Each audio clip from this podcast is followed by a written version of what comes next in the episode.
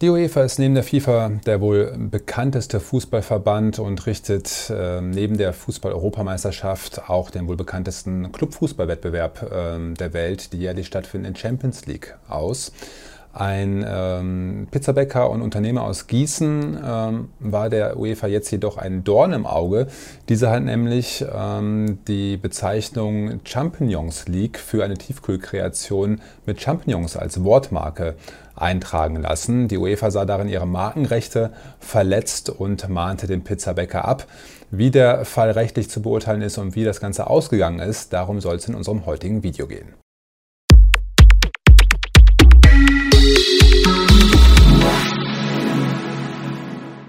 Hallo, mein Name ist Kilian Kost, ich bin Rechtsanwalt und Partner in unserer Kanzlei und hier der zuständige Experte für das Wettbewerbs- und das Markenrecht.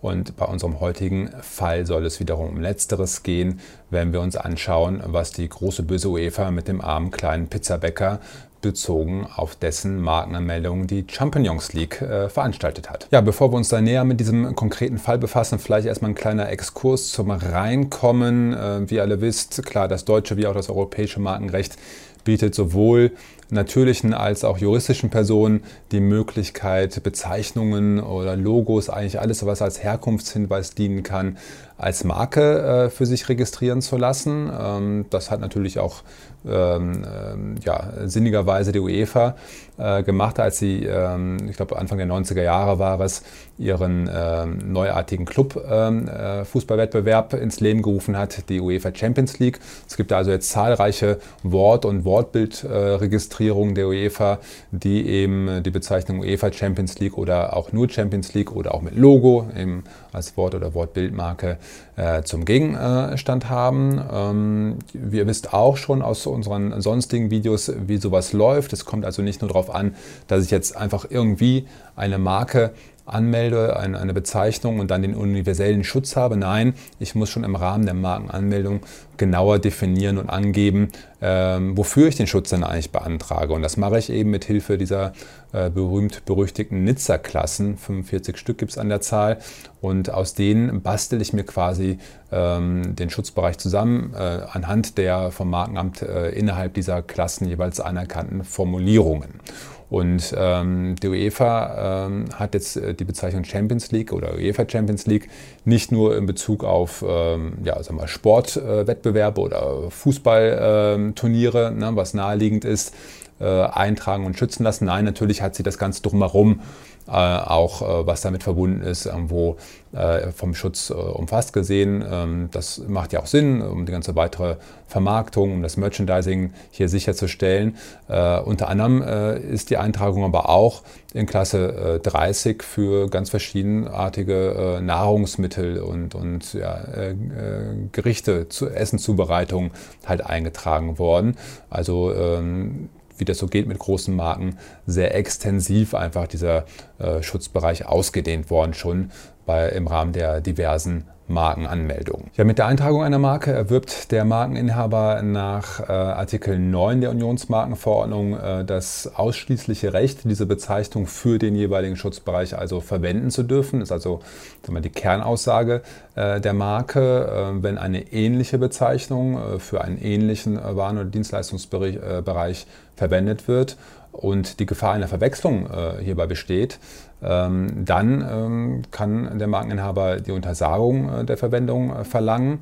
Äh, es kommt eben nur auf die Verwechslungsgefahr an. Es müssen also nicht wirklich Täuschungen vorliegen.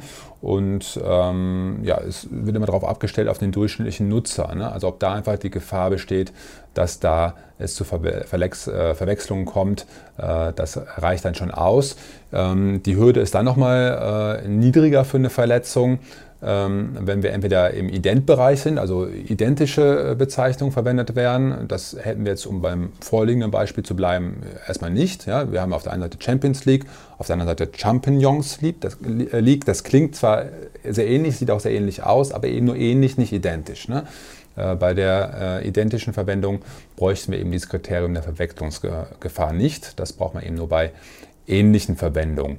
Äh, wo man es je nachdem auch nicht äh, ganz so braucht, ist es bei bekannten Marken, wenn also eine Rufausbeutung äh, vorliegen kann, äh, dass sogenannte Trittbrettfahrer dort irgendwie äh, aufspringen wollen, um ganz bewusst irgendwie äh, eine Verwechslung auszunutzen äh, und eben den guten Ruf einer bekannten Marke berühren, dann ähm, ist dieses Kriterium dann auch so nicht erforderlich. Ja, im vorliegenden Fall sah der UEFA eben sowohl eine Verwechslungsgefahr in dieser ähm, Markenanmeldung Champignons League als auch eine bekannte Marke eben verletzt. Also ähm, die UEFA stellt sich auf den Standpunkt im Rahmen der von ihr ausgebrachten Abmahnung, dass eine unzulässige Rufausbeutung ähm, vorlege und ja, ein, ein nicht gerechtfertigter äh, äh, Grund ähm, hier angenommen sei, um eben auf unlautere Weise ähm, hier den ähm, guten Ruf der populären Marke Champions League auszunutzen. Äh, wir wollen uns mal ein bisschen genauer anschauen, ähm, wie dieses Kriterium dann erfüllt sein muss, wenn wir jetzt gerade von der Verwechslungsgefahr ausgehen, also äh, wenn wir, äh, ob wir hier von einer ähnlichen Markenbezeichnung ausgehen können. Das ist nämlich so ein kleiner Dreiklang, den man da durchdeklinieren muss. Es muss sowohl eine Ähnlichkeit ähm, auf der Zeichenebene vorliegen, es muss eine Ähnlichkeit auf der Waren- oder Dienstleistungsebene, also Schutzpreisebene vorliegen, wobei das eine das andere ein bisschen ausgleichen kann. Also wenn ich ein weniger bei der Zeichenähnlichkeit habe, brauche ich eine umso größere Übereinstimmung beim Bahn- und Dienstleistungsbereich, sogenannte Wechseltheorie. Und als drittes Kriterium muss ich mir auch anschauen, wie es denn eigentlich um die Kennzeichnungskraft der ähm, hier angeblich berührten und betroffenen Marke ausschaut. Und ähm, wenn ich diese drei Kriterien also ähm, durchgeprüft habe. Ähm, daraus soll sich dann eben eine solche Verwechslungsgefahr ergeben und das wollen wir uns hier im konkreten Fall mal ein bisschen genauer anschauen. Ja, bei diesem ersten Kriterium der Ähnlichkeit des Zeichens äh, muss man sich im Grunde drei Dinge wiederum anschauen, vor allen Dingen eben das Schriftbild, also das äußere Erscheinungsbild der Zeichen, wie ist es da mit der Übereinstimmung. Man schaut sich die Phonetik an, also wie wird das Ganze ausgesprochen, äh, ist da eine Ähnlichkeit zu finden und äh, dann aber auch, was ist denn der Sinngehalt, wenn es denn einen gibt, ist da auch vielleicht eine Übereinstimmung zu finden. Ja, wenn man das so ein bisschen durchgeht, hier am konkreten Fall äh, vom Schriftbild her, äußeres Erscheinungsbild, ich habe es, äh, glaube ich, äh, eingangs schon ein bisschen erwähnt, es, es wirkt für mich natürlich sehr ähnlich. Champions League, Champions League.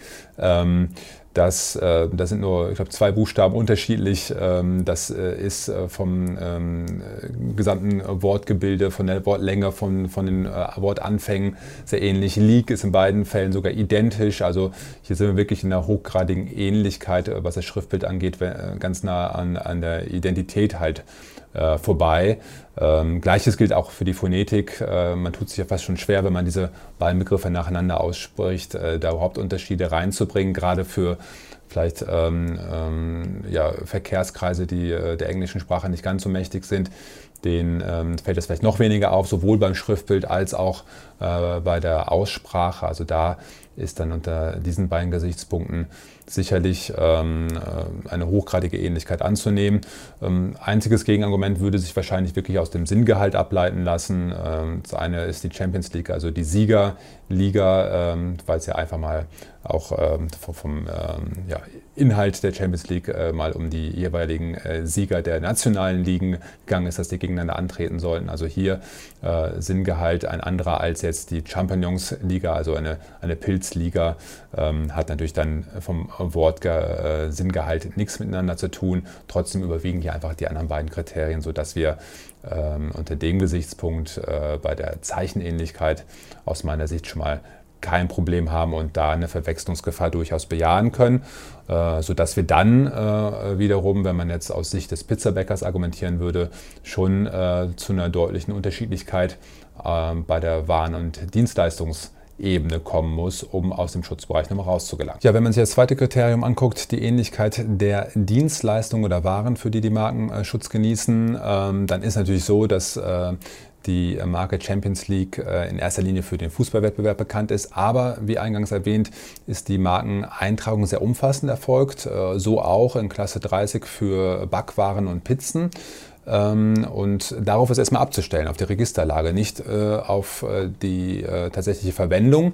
Es kann dann allerdings als Gegenargument vom äh, in Anspruch genommenen oder äh, Inhaber des jüngeren Rechts eingewandt werden, dass die äh, Marke Champions League vielleicht gar nicht für den hier relevanten Bereich geltungserhaltend genutzt wurde. Wenn also bei den von der UEFA zitierten oder als verletzt zitierten Marken Marken dabei sind, die länger als fünf Jahre schon oder wo die Eintragung länger als fünf Jahre zurückliegt. Dann befinden die sich nämlich außerhalb des, äh, Benutzungs, äh, der Benutzungsschonfrist und müssen eben auch äh, für den jeweiligen Bereich verwendet sein und in Kraft stehen. Das kann durchaus äh, äh, angezweifelt werden oder zumindest mal be äh, bestritten werden. Dann wäre es wiederum äh, am Markeninhaber, also der UEFA, dann die konkrete Nutzung nachzuweisen. Ansonsten wäre die Marke dann in diesem Punkt für diese Klasse oder für diesen Teilbereich löschungsreif und äh, kann entsprechend dann auch nicht gegen eine jüngere Markenanmeldung ins Felde geführt werden. Äh, so eine Nutzung muss aber eben auch nicht durch die UEFA direkt äh, erfolgen. Ist auch relativ unwahrscheinlich, dass die jetzt da als Pizzabäcker sich äh, verdingt. Es kann aber auch natürlich durch ein Lizenzmodell äh, eine äh, geltungserhaltende Nutzung konstruiert werden. Und das ist wiederum gar nicht so äh, unwahrscheinlich oder äh, ähm, fernliegend, äh, wenn man sich so diese Marketingmaschinerie der UEFA anguckt, dass die vielleicht irgendwo und irgendwann auch mal ähm, im Benutzungsschon äh, oder nach der Benutzungsschonfrist dann auch ähm, die Marke lizenziert haben, äh, dass darunter dann auch Backwaren oder Pizzen eben produziert worden sind. Ja, Ähnlichkeit der Waren und Dienstleistungen ist dann zumindest nach der Registerlage aus zu beurteilen dann auch wohl gegeben, genauso wie das dritte Kriterium der Kennzeichnungskraft gerade in Bezug auf Waren der Klasse 30, äh, da haben wir, ist ein bisschen das Kriterium, äh, ob das irgendwie einen beschreibenden Anklang hat. Und äh, je beschreibender es ist, desto weniger kennzeichnungsstark kann es dann da auch sein. Das Problem sehe ich ja auch nicht. Ähm, äh, sowohl Champions League als auch Champions League sind für ähm, für äh, Waren der Klasse 30 jetzt nicht beschreibend ähm, und äh, insbesondere sehr abzustellen auf die verletzte Marke, also Champions League äh, erst recht nicht, sodass wir da schon aus diesem Dreiklang letztendlich äh, aus meiner Sicht äh, zu einer Verwechslungsgefahr oder zur Annahme einer Verwechslungsgefahr im Sinne des Artikel 9 UMV, also der Unionsmarkenverordnung, kommen würden, ähm, sodass es dann vielleicht auch gar nicht mehr so sehr auf das Thema Rufausbeutung und bekannte Marke angekommen wäre, äh, wofür allerdings auch durchaus gute Argumente hier gesprochen hätten. Ja, ich habe hier gerade schon im Konjunktiv gesprochen, äh, denn äh, zu vielen dieser Punkte ist es dann nachher doch gar nicht so gekommen, beziehungsweise zu keiner ähm, umfassende Entscheidung, aber das äh, greift dem Ergebnis schon ein, ein wenig vorweg, was jetzt als nächstes eigentlich passiert ist im konkreten Fall. Die UEFA hat über Anwälte eine Abmahnung ausgesprochen. Ähm, ja, die Abmahnung hat so einen etwas relativ schlechten Leumund, ist aber letztendlich ein völlig legitimes Mittel, um Rechte oder verletzte Rechte eines Markeninhabers äh, dann auch durchzusetzen und auch ein relativ kostenschonendes, was dann vielleicht sogar auch im Interesse des Abgemahnten liegen kann, bevor er hier in ein, ähm, ein teures gerichtliches Verfahren gezwungen wird. Also mit so einer Abmahnung wird in aller Regel erstmal äh, oder in diesem Kontext äh, stets ein Unterlassen verlangt, eine, die Abgabe einer Unterlassungserklärung. Also wird jemand äh, aufgefordert, äh, eben äh, eine Bezeichnung dann äh, nicht mehr im Verkehr zu verwenden und damit man da abgesichert ist, dass das in Zukunft nicht wieder passiert, wird man aufgefordert, eine strafbewährte Unterlassungserklärung abzugeben, die eben die sogenannte Wiederholungsgefahr ausschließt. Ja, also es reicht nicht aus, den Verstoß nur abzustellen, wenn er denn da ist, sondern man muss sich auch verpflichten, dass das künftig nicht wieder passiert. Und wenn es doch wieder passiert, verpflichtet man sich eben zur Zahlung einer empfindlichen ähm, ja, Strafe, Geldstrafe. Äh, darüber hinaus werden mit einer solchen Abmahnung dann auch mal gleich noch die Anwaltskosten äh, mit geltend gemacht. Äh, das ist dann häufig auch ähm, das, was, was wehtut für den Abgemahnten. Ähm, das ist letztendlich aber nichts, was dem Abmahnen direkt zugutekommt. Der will ja nur das äh, oder kann nur das ersetzt verlangen, was er selbst seinen Anwälten äh, eigentlich zahlen muss. die Gebühren berechnen sich da nach dem Rechtsanwaltsvergütungsgesetz und den äh, jeweils anerkannten Streitwerten. Äh, da man aber ja hier eben keine, ähm, mal, keinen konkreten wirtschaftlichen Wert verlangt, man sagt jetzt nicht, du schuldest mir 10.000 Euro, deswegen ist der Streitwert dieses Verfahrens 10.000 Euro und daraus berechne ich jetzt meine Anwaltskosten. Wir verlangen ja ein, etwas Negatives, eine Unterlassung und da muss man also einfach mit so Erfahrungswerten ähm, hantieren, was für einen wirtschaftlichen Wert hat sein Unterlassen und da gibt es ein bisschen ähm, als, als ja, mehr oder weniger anerkannten Regelstreitwert ähm, die Grenze von 50.000 Euro. Äh, im Marken, äh, Markenrecht, beziehungsweise fängt es dort an, auch für nur durchschnittlich oder unterdurchschnittlich bekannte Marken. Äh, daraus äh, werden dann Abmahnkosten berechnet bei 50.000 Euro, wenn das so roundabout 1.600 Euro netto, die dann für so eine Abmahnung verlangt werden können, also schon ein stolzer Betrag. Bei bekannten Marken kann das durchaus noch deutlich höher sein. Ja? Also da sind dann auch 250.000 oder 500.000 Euro als Streitwert ja, als Berechnungsgrundlage keine Seltenheit und entsprechend ähm, höher fallen dann auch die Abmahnkosten dann direkt aus. Also das kann schon äh, ganz schön schmerzlich sein und was mit so einer Abmahnung dann auch in aller Regel einhergeht, ist, ähm, dass der Abmahner dann auch Auskunft verlangt. Also sagt hier, seit wann verwendest du denn eigentlich die Bezeichnung? Wie viel hast du dann wem gegenüber da verkauft? Ähm, gibt es vielleicht gewerbliche Abnehmer? Dann müssen die auch benannt werden, weil vielleicht ein Rückruf in Betracht kommt. Und vor allen Dingen muss dargelegt werden, ähm, was für Gewinne erzielt äh, wurden, denn der Auskunftsanspruch dient dann immer der Vorbereitung eines dann äh, im Nachhinein noch geltend zu machen Schadensersatzanspruchs. Und da gibt es drei Möglichkeiten der Schadensberechnung. Und eine wäre zum Beispiel die Herausgabe des Verletzergewinns. Ne? Deswegen ist der Auskunftsanspruch quasi die Vorstufe dazu. Und ähm, der Abmahner hat in aller Regel auch ein berechtigtes Interesse daran, diese Auskunft erteilt zu bekommen, um eben ähm, dann Schadensersatz verlangen zu können. Also das ist schon äh, relativ empfindlich, was da passieren kann.